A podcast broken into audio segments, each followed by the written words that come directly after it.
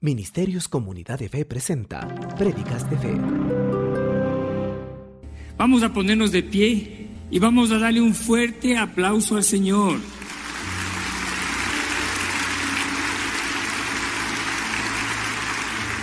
Diga conmigo, Dios es bueno. Una vez más, Dios es bueno. Todo el tiempo. Dígale a la persona que está a su lado, Dios es bueno. Todo el tiempo. Amén. ¿Cuántos creen eso? Amén. Aun cuando estamos pasando por dificultades, si usted está pasando por algo que no es agradable, que es difícil para usted, declare esto, Dios es bueno todo el tiempo. Dios es bueno todo el tiempo. No sabemos a veces cómo vamos a salir de esta situación, pero déjeme decirle algo, ayuda muchísimo cuando usted está declarando esta verdad. Dios es bueno todo el tiempo. Dios es bueno todo el tiempo. ¿Cuántos dicen amén?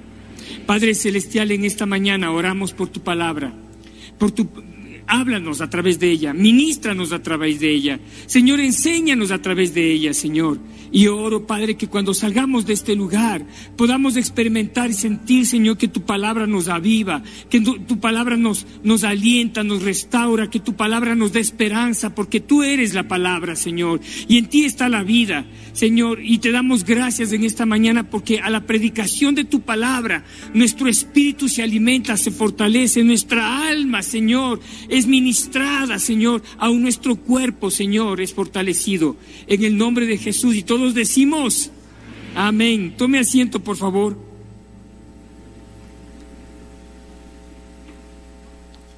Esta mañana he titulado este mensaje como hasta que lo entendí, hasta que lo entendí o cuando lo entendí. Diga conmigo cuando lo entendí. Voy a hablar acerca del libro de Nehemías, ¿sí? Abra su Biblia en Nehemías capítulo 1, versículos del 2 y 3 en la nueva traducción viviente dice esto. Usted sabe que ah, el libro de Nehemías habla de, levantar los muros, ¿verdad? De reconstruir Jerusalén, ¿sí? Y en, los versículos 2 y 3 de la nueva traducción viviente dice, Anani, uno de mis hermanos de Nehemías, Vino a visitarme con algunos hombres que acababan de llegar de Judá. Les pregunté por los judíos que habían regresado del cautiverio y sobre la situación en Jerusalén. Me dijeron las cosas no andan bien. Los que regresaron a la provincia de Judá tienen grandes dificultades y viven en desgracia. La muralla de Jerusalén fue derribada y las puertas fueron consumidas por el fuego. ¡Qué reporte! ¡Qué reporte! No era tan agradable, pero déjeme decirle algo. Yo creo que, que, Nehemías no era la primera vez que preguntaba a alguien acerca de Jerusalén. Pero en esta ocasión pregunta, recibe el reporte de su hermano y de algunas personas que estaban ahí y les cuenta todo lo que habíamos leído. La ciudad, los muros de la ciudad están derribados, la gente está, ah, está eh, con dificultades, en desgracia, ¿sí? Las cosas no andan bien. Diga conmigo, las cosas no andan bien.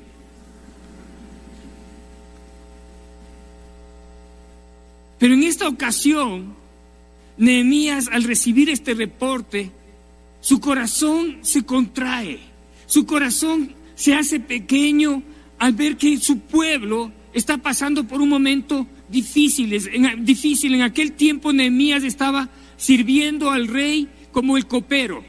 El copero es aquel que está eh, probando los alimentos, eh, está, eh, está asegurándose que el rey no va a ser envenenado. ¿Sí? ¿Qué, qué tarea más, más fácil, verdad? ¿Cuántos quieren ser el copero de alguien? De alguien como un rey, alguien que, que puede estar continuamente en peligro. Y de pronto él recibe este reporte y dice, Señor, va la presencia de Dios y se quebranta en su corazón. Se quebranta en su corazón. Y le pide perdón al Señor, le pide perdón a, Dios por los pecados de su pueblo, por sus propios pecados, le pide su misericordia, le recuerda al Señor que Él había prometido que si el pueblo se arrepiente, Él, él volverá su corazón al pueblo y los sanará y los restaurará. déjeme decirle algo. Arrepentimiento, quebrantamiento, siempre produce avivamiento. Amén. ¿Cuántos quieren avivamiento en su vida? Ya tiene la primera llave. Arrepentimiento produce avivamiento. Amén. Entonces, Él se quebranta en la presencia de Dios y apenas quebranta su corazón delante de Dios por el pueblo, porque se, como, ah, Juan Pablo lo dijo hace un momento, Dios necesita una persona que se quebrante. Una persona. Una persona en la familia, una persona en el trabajo, una persona en la iglesia, Usted no puede orar por la iglesia sin orar por la nación. Usted no puede orar por la nación sin orar por, la, por su iglesia. ¿Sabe por qué? Porque la iglesia está conectada a la nación. Dios nos ha puesto en este lugar para ser de bendición para la nación. Y cuando usted está orando por su iglesia, va a terminar orando por su nación. Y si usted ama la presencia de Dios, usted quiere que la presencia de Dios sea desbordándose sobre la nación. ¿Cuántos dicen amén? Y cuando usted se quebranta, algo va a pasar en su vida. Y cuando algo pasa en su vida, va a transmitir esa, esa vida a su familia, esa esperanza a su familia. Y cuando su esperanza está avivada, va a tocar la sociedad, va a tocar la iglesia. ¿Cuántos dicen amén? Oh, Nehemías experimentó un quebrantamiento en su corazón. Él estaba tranquilo él se acostumbró ya a servirle al rey como copero. Él estaba seguro en ese lugar, tenía su trabajo seguro. Pero había mucha gente que no, que vivía en una inestabilidad, en una desgracia. Porque sabe una cosa, el pecado nos dispersa. El pecado nos dispersa, nos aleja primero de Dios y nos aleja de los demás.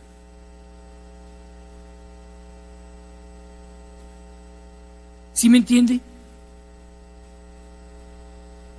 El pecado nos dispersa y el pueblo estaba dispersado.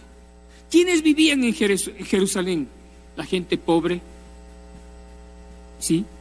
Y la gente pobre que vivía en ese lugar cada vez era más pobre, porque sus muros no estaban levantados, habían sido destruidos. Entonces ellos estaban expuestos ellos sufrían continuamente frustraciones, depresiones, enfermedades, sufrimiento. Llegaban el tiempo de las cosechas y los enemigos sabían que llegó el tiempo de la cosecha e iban y robaban las cosechas del pueblo. Y el pueblo permanecía en esclavitud, permanecía intimidado y en pobreza. Dios no quiere que su pueblo camine intimidado. Dios no, no quiere que su pueblo camine en enfermedad. Dios no, no quiere que su pueblo que camine en frustración, en desgracia, en depresión. Nosotros somos el testimonio de la justicia de Dios aquí en la tierra. El Señor dice en el Padre nuestro, hágase tu voluntad aquí en la tierra como es en el cielo. Amén. Pero cuando los muros están destruidos, somos vulnerables. Somos vulnerables, al ataque del enemigo. Y Dios estaba consciente de eso. Y Dios tocó el corazón de Nehemías. Dios quiere tocar nuestro corazón. ¿Cuántos quieren que Dios toque su vida en esta mañana? Él pidió permiso al rey. Y la gracia de Dios comenzó a manifestarse a través de este hombre. Y el rey le concedió permiso para ir y restaurar los muros de Jerusalén. Le facilitó todas las, las, cosas, le mandó cartas para que se le abran las puertas hasta que él llegue allá, para que tenga todo lo que él necesitaba. Y en el versículo capítulo 2 del versículo 13 dice, estando ya en Jerusalén, salí de noche por la puerta del valle hacia la fuente del dragón y a la puerta del muladar, y observé los muros de Jerusalén que estaban derribados y sus puertas que estaban consumidas por el fuego. ¿Sí? Versículo 14. Pasé luego a, la puerta de la fuente y al estanque del rey, pero no había lugar por donde pasé, por, donde pasase la, cabalgadura que iba. Qué escenario tan triste. ¿Sí? Primero, dice que cuando él reconocía el, lugar, pasó por la puerta del muladar, que significa la puerta donde, donde todos los despojos de la ciudad iban a parar allá. Toda la suciedad iba a parar allá. ¿Sí? Toda la contaminación iba a parar allá. Esa puerta representa limpieza. ¿Sí? Diga conmigo limpieza. Pasó por la puerta y estaba destruida. Luego dice, pasé por la puerta del valle hacia la fuente del dragón, por, eh, perdón, el versículo 14, por la puerta de la fuente. ¿Sí? Pasé, esa puerta representa la presencia de Dios, la presencia del Espíritu Santo. Y luego dice, pasé ah, por el estanque del rey que representa esa, esa fuente de vida, ¿sí? De esperanza, pero no había lugar por donde pasase la cabalgadura en la que iba. No había lugar para el Espíritu de Dios. No había lugar, no había quien busque a Dios en ese lugar. Y dice, pasé mi cabalgadura y no había ¿cómo, no, no, había paso ni para, ni para mi animal en, en el que yo iba. La cabalgadura representa el llamado de Dios, el ministerio. ¿Cuántos saben que todos tenemos un ministerio? Levante la mano los que saben que tienen un, llamado, un ministerio. Todos tenemos el ministerio de la reconciliación. Hemos sido llamados a restaurarle al hombre con Dios. Amén. Pero no había lugar. No había lugar para, para, para, para Dios, no había lugar para, para hacer, para cumplir ese llamado. No había espacio. La gente estaba enfocada en sí misma. Habían perdido la visión, habían perdido su norte. La palabra de Dios dice que el pueblo que pierde su visión perece, o se destruye, o, se, o, pierde su norte, o se dispersa. A veces no, no, no, no, no, no nos dispersamos físicamente, pero cada uno está por su lado. Y esa es una obra demoníaca. Cuando nosotros venimos a la iglesia y estamos juntos para adorarle al Señor, pero salimos de la iglesia cada uno toma su camino, cada, cada uno vive su propia vida, toma sus propias decisiones, hace la obra de Dios, entre comillas, a su manera. Vive su vida, están dispersos. No hay lugar para el Espíritu Santo.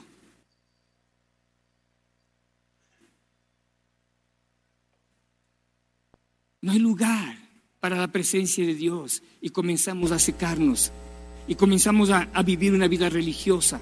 Y comenzamos a vivir una vida ah, en nuestras propias fuerzas. Y comenzamos a sentirnos frustrados, desanimados, secos. Dios sabía que eso estaba viviendo el pueblo de Jerusalén. Comenzaron a experimentar pobreza, intimidación, temor, angustia, depresiones, enfermedades. Pero todo, todas las cosas nos ayudan a bien aquellos que amamos al Señor. ¿Cuántos dicen amén? Nehemías se acerca a ellos en el versículo 17 y les dije, vosotros veis el mal que estamos. Jerusalén está desierta, sus puertas consumidas por fuego. Ellos sabían todo eso. Ellos sabían. No eran, no eran noticias nuevas. Venid y edifiquemos el muro de Jerusalén y no estemos más en vergüenza o en oprobio. ¿Cuántos de nosotros nos hemos sentido en vergüenza en este tiempo? ¿Cuántos se han sentido en oprobio? ¿Cuántos se han sentido desanimados, frustrados? ¿Cuántos han sentido que tienen, tienen muchos cuestionamientos y pocas respuestas? pocas soluciones, muchas deudas. Y el salario que usted tiene no le alcanza para pagarlas. muchos reportes negativos y no sabe cómo contraerlos, cómo cambiar esos reportes. Nehemías se acerca a ellos y les dice, el problema es que los muros están destruidos. Pero escuche esto, cuando tú estás viviendo tu vida y estás tratando de salir adelante por ti mismo, no tienes fuerza para poner tus ojos en otras personas. No tienes ánimo para poner tus ojos en el muro. Tú quieres salir adelante por ti mismo. Estás tratando de pagar tu deuda, estás tratando de restaurar tu casa, estás tratando de buscar un trabajo, estás tratando de mantener el trabajo que tienes, estás tratando de que el dinero que tienes te alcance lo más que pueda. Tus ojos están puestos en lo que tienes.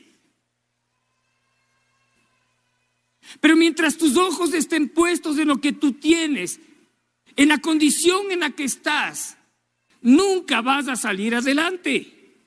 El Señor le habló a Moisés, que estaba, a Abraham, perdón, que estaba metido en su tienda cuando Lot se fue, todo desanimado, frustrado, apenado porque su propio sobrino, pero que él amaba como un hijo, lo abandonó. El Señor le dijo, sal de tu tienda, sal de tu tienda, diga conmigo, sal de tu tienda.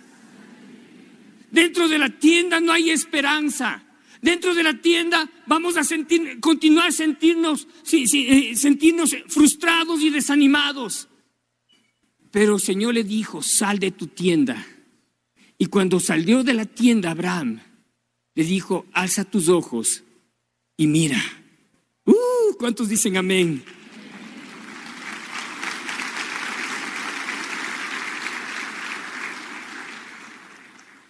Una de las cosas que Dios quiere restaurar en su vida son los sueños. Dios quiere cumplir los sueños que cada uno de nosotros tenemos. Los sueños vienen de Dios. Desde el principio, desde Génesis, vemos que la tierra estaba, había sido construida por Dios, diseñada por Dios. Hay muchas cosas en nuestra vida que están estancadas. hay personas que ya no quieren soñar, ni quieren acordarse de los sueños que han tenido, porque los ven tan lejanos, tan distantes y tan imposible de cumplirlos. Déjeme decirle por qué. Porque esos son los sueños. Los sueños van más allá de nosotros. Y para cumplir los sueños, tú tienes que creer. Tú tienes que creer en aquel que te dio esos sueños. Y le dijo al Señor, a Abraham, mira, diga conmigo, mira, alza tus ojos y mira. Si tú puedes contar las estrellas que están en el cielo, así será tu descendencia. Y le llamó y le dijo, hijo, este es el sueño que tú tienes y este es el sueño que yo tengo para ti. Esto no lo puedes cumplir tú, solo. No puedes cumplir tus sueños de hermano y hermana solo. Tú necesitas de Dios. Pero mientras tus ojos estén puestos en lo que tienes, siempre va a haber falta, siempre va a haber limitación y siempre va a haber estancamiento. Amén. Ahora, entonces, versículo 18, les declaré cómo la mano de mi Dios, Él tenía que de alguna manera alcanzar el corazón y les, y les dice, miren cómo Dios me abrió las puertas. Estoy aquí por la mano de Dios, la gracia de Dios. Pero eso no es suficiente. ¿Cuántos quieren ser de bendición para esta nación? ¿Cuántos creen que Comunidad Fe es una iglesia que ha sido llamada a ser bendición para esta nación? ¿Cuántos creen que usted ha sido llamado a ser de bendición para su familia? Para sus amigos. ¿Cuántos creen que están en, en la empresa, en el trabajo donde están, para hacer luz? Para brillar en ese lugar.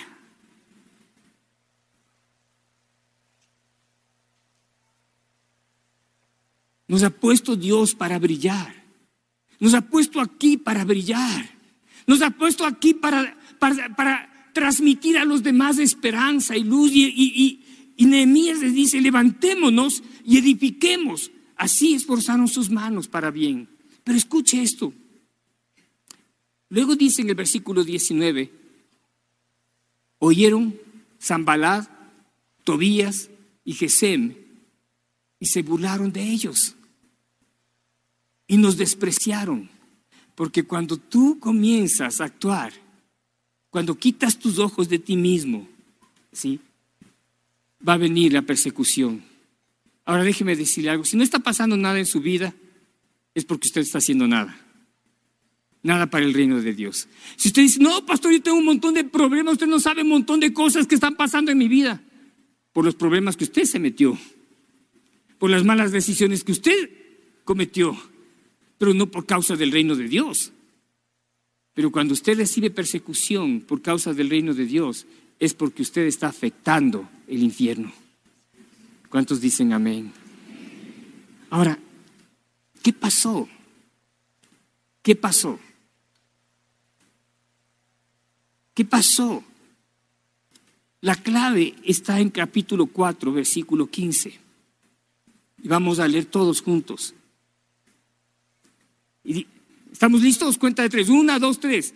Cuando oyeron nuestros enemigos que lo habíamos entendido y que Dios había desbaratado el consejo de ellos, nos volvimos todos al muro, cada uno a su tarea. ¿Cuándo pasó eso? Cuando lo habíamos entendido. Cuando lo habíamos entendido. ¿Sí? Diga conmigo, cuando lo entendí. ¿Qué significa esto? ¿Qué significa entender? Entender en hebreo significa hallada y es ver, distinguir, reconocer, encontrar y discernir, admitir. Se ha revelado algo en nuestra vida. Cuando ellos entendieron, cuando recibieron un clic de parte de Dios en su corazón. ¿Cuántos quieren recibir revelación en su vida de cómo salir de la, de la, vergüenza, de cómo salir de la depresión, de cómo salir de cualquier situación que usted está enfrentando, cómo salir de las deudas, cómo salir de la soledad, cómo salir de cualquier cosa? ¿Cuántos quieren recibir eso? Usted tiene que entender abrir su corazón y entender, recibir esta revelación, porque mientras usted no entienda, mientras usted lo entiende en su cabeza, pero no en su corazón, cuando no es una revelación, pero es un entendimiento solamente aquí en la cabeza, no va a pasar nada. Usted tiene que abrir su corazón y recibir de parte de Dios que el plan que Él tiene, la única manera en que se cumple este plan, este propósito, es cuando usted está conectado con Él. Nuestras células van a vibrar cuando nosotros nos conectamos con Dios. Nuestra iglesia va a vibrar cuando estamos conectados con Dios. Nuestras familias van a, vibrar cuando usted está conectado con Dios. Sus problemas van a comenzar a resolverse cuando usted esté conectado con Dios y no con el banco. Y no con los acreedores. Su salud va a ser avivada por Dios, no por los medicamentos.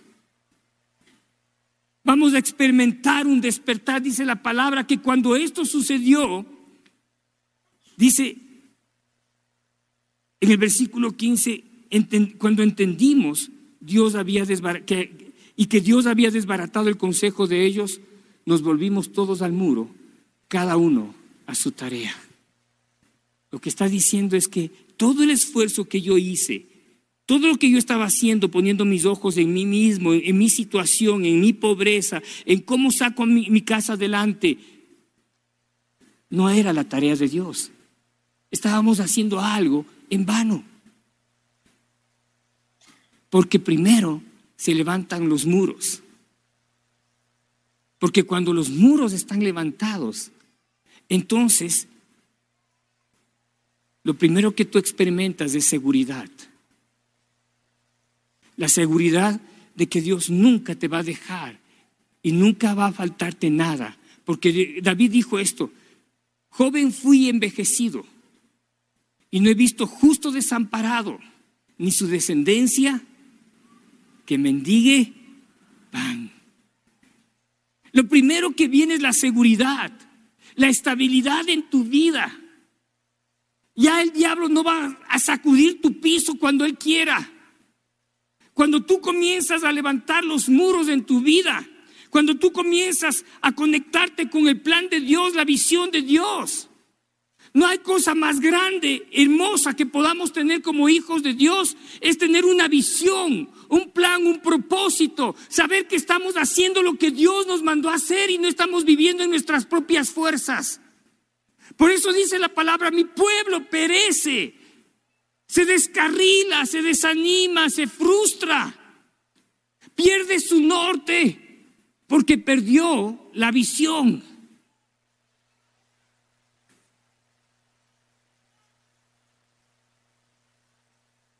Y Dios nos está dando una visión, nos, está dando un norte, nos está dando una forma para vivir. No enfocados en nosotros mismos. Deja que Dios se encargue de tus cosas. Pon tus manos en la tarea de Dios.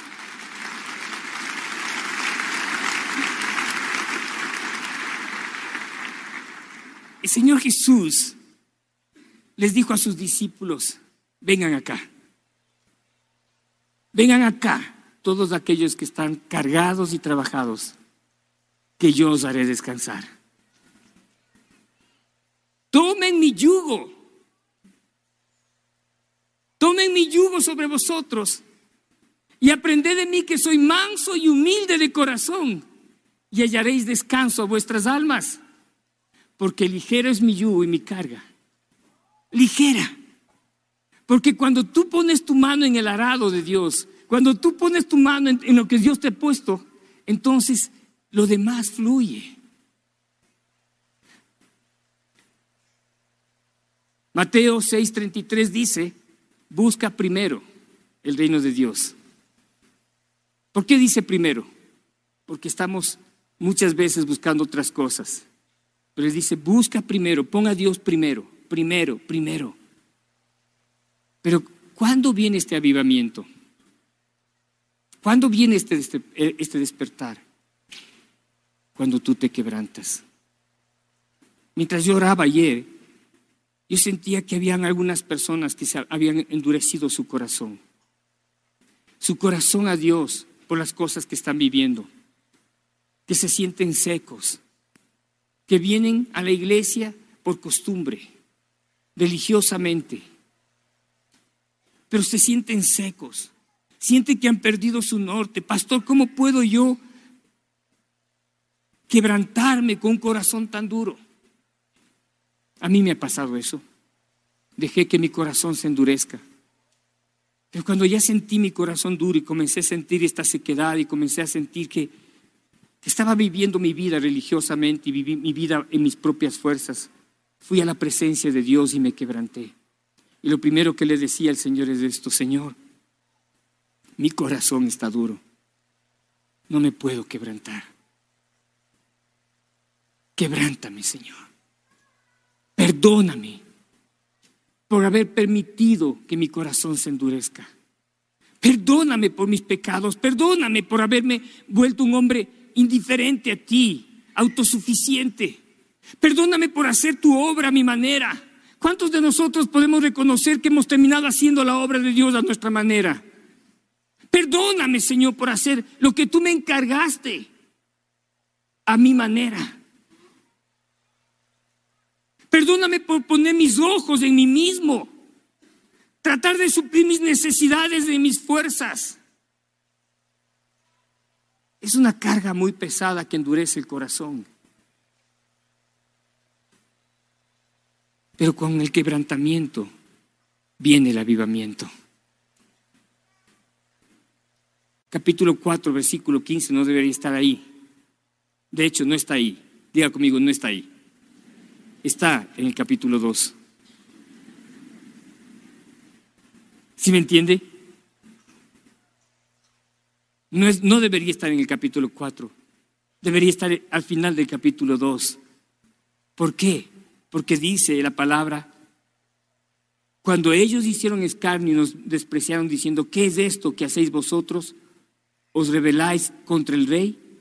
Y en respuesta les dije, el Dios de los cielos, diga conmigo, el el Dios de los cielos, Él nos prosperará y nosotros, sus siervos, nos levantaremos y edificaremos, porque vosotros no tenéis parte, ni derecho, ni memoria en Jerusalén. ¿Cuántos queremos decir eso?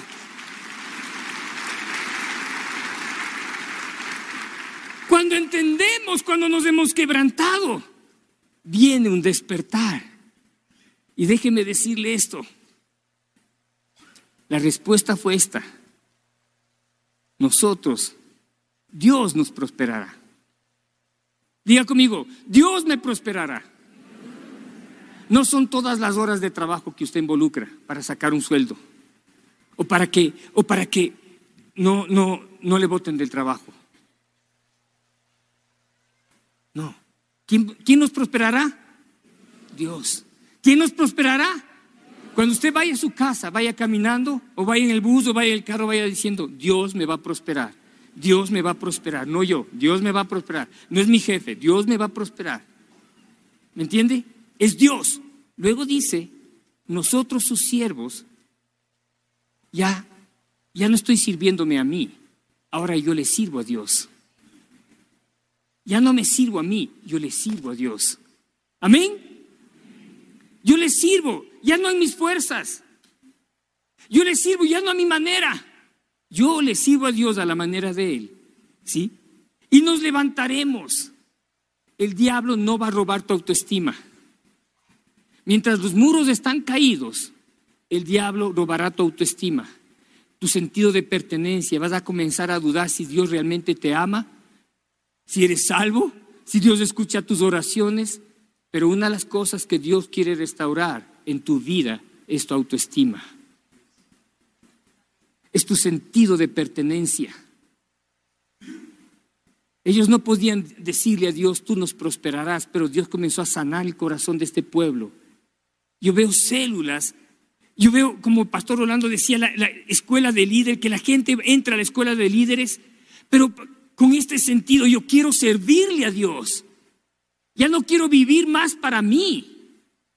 Porque mientras vivas para ti, vas a encontrar frustración, decepción, desánimo. Pero mientras tú le sirves a Dios, serás una persona cada vez más fuerte, más vigorosa. Amén. Luego dice la palabra, edificaremos. ¿Cuántos quieren construir algo? que realmente dure para toda la vida.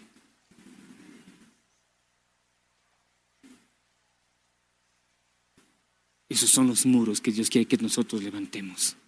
Esa es la visión que Dios quiere restaurar en esta iglesia, en tu vida. No podemos vivir sin una visión. No podemos vivir en nuestras fuerzas. Y la tercera cosa que Dios quiere restaurar es la unidad. Sí, claro. Comenzaron a, levantar los muros, ¿sí? En el capítulo 3, todos. Y dice la palabra, entonces se levantó el sumo sacerdote Eliasib con sus hermanos los sacerdotes y edificaron la puerta de las ovejas. Ellos arreglaron y levantaron sus puertas hasta, hasta el torrente de, Amea y edificaron hasta la torre de Ana, Neel. ¿Cuál fue la primera puerta que restauraron? La puerta de las ovejas. ¿Qué significa la puerta de las ovejas? Usted, yo, la gente.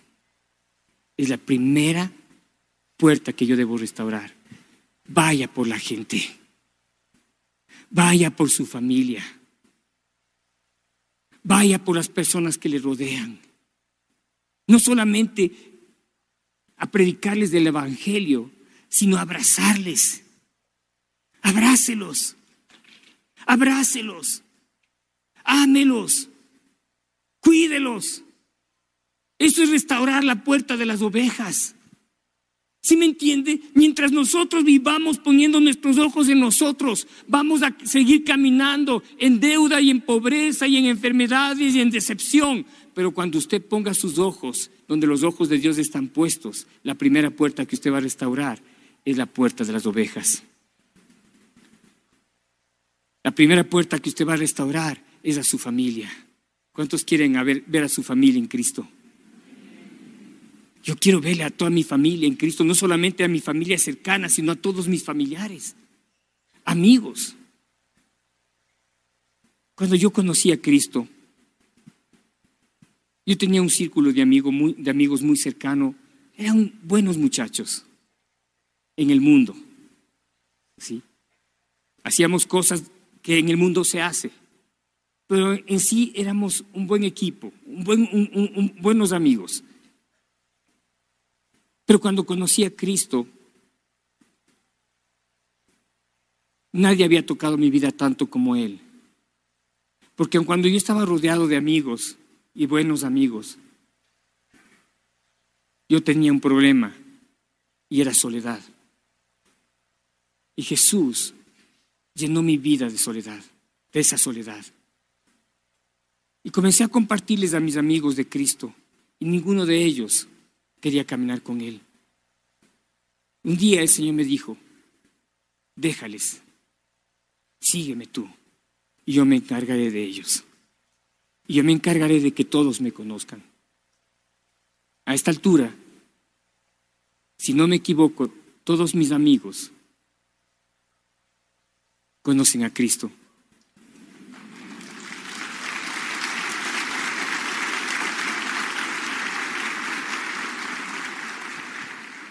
Es encargo de ellos. Es encargo de ellos. Uno se casó con una, una chica, ella conoció al Señor y él terminó yendo a la iglesia. y un día me encontré con él en la calle y me dice, ya soy creyente, ya soy cristiano. Mi esposa me llevó a la iglesia.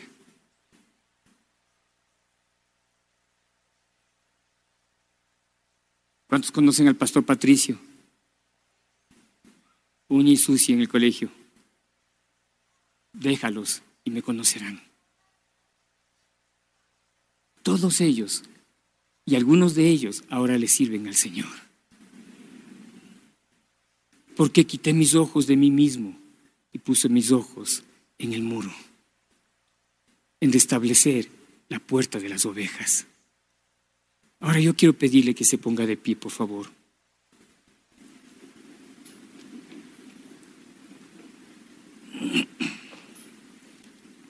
Diga conmigo cuando lo entendí. Cierre sus ojos.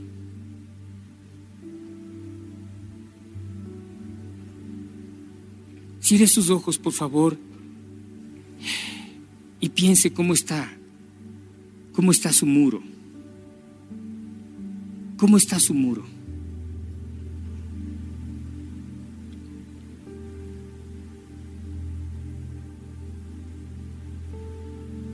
Por mucho tiempo, el pastor David nos enseñaba y me decía,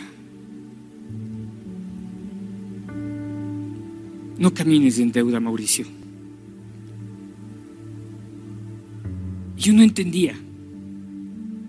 No entendía cómo puedo vivir sin deudas si hay necesidades, hay sueños, hay cosas que quiero tener. Y es fácil utilizar la tarjeta porque cuando me dieron la primera vez la tarjeta de crédito, yo dije, gloria a Dios, me abrió el Señor las, las puertas. Pero un día tomé la decisión voy a creerle a Dios. Que Él me va primero a sacar de las deudas. Y luego voy a vivir sin deuda. Y le pedí a Dios, sácame de la deuda. Y me sacó. Yo estaba feliz y agradecido al Señor. Pero el diablo me volvió a tentar y volví a caer en deudas. Y le volví a pedir al Señor, sácame de la deuda. Y volví a caer en deuda. ¿Por qué? Porque estaba haciéndolo en mis fuerzas.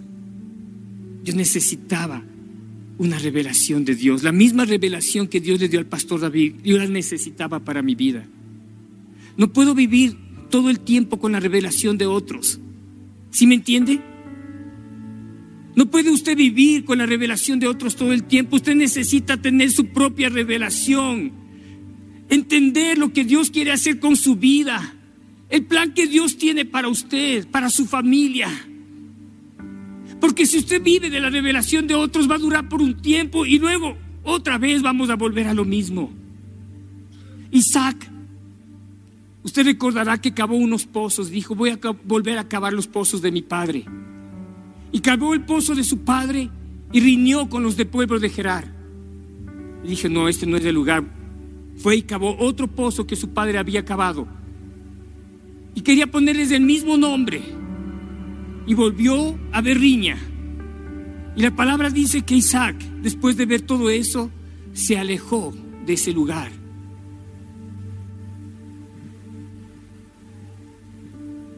¿Cómo puede usted tener quebrantamiento en su corazón si usted no escoge un lugar apartado y se quebranta en la presencia de Dios? Porque no podemos vivir todo el tiempo de la revelación que Dios le da a otra persona.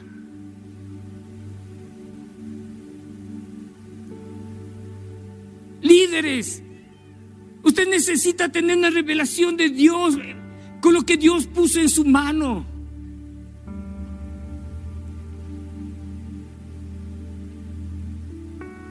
Esa revelación viene de una manera.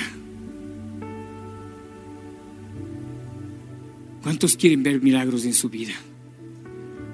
Deudas pagadas, enfermedades sanadas, nuevamente conectarse con Dios. Tan rápido viene ese milagro como usted doble sus rodillas. En el momento en que doble sus rodillas, viene el avivamiento.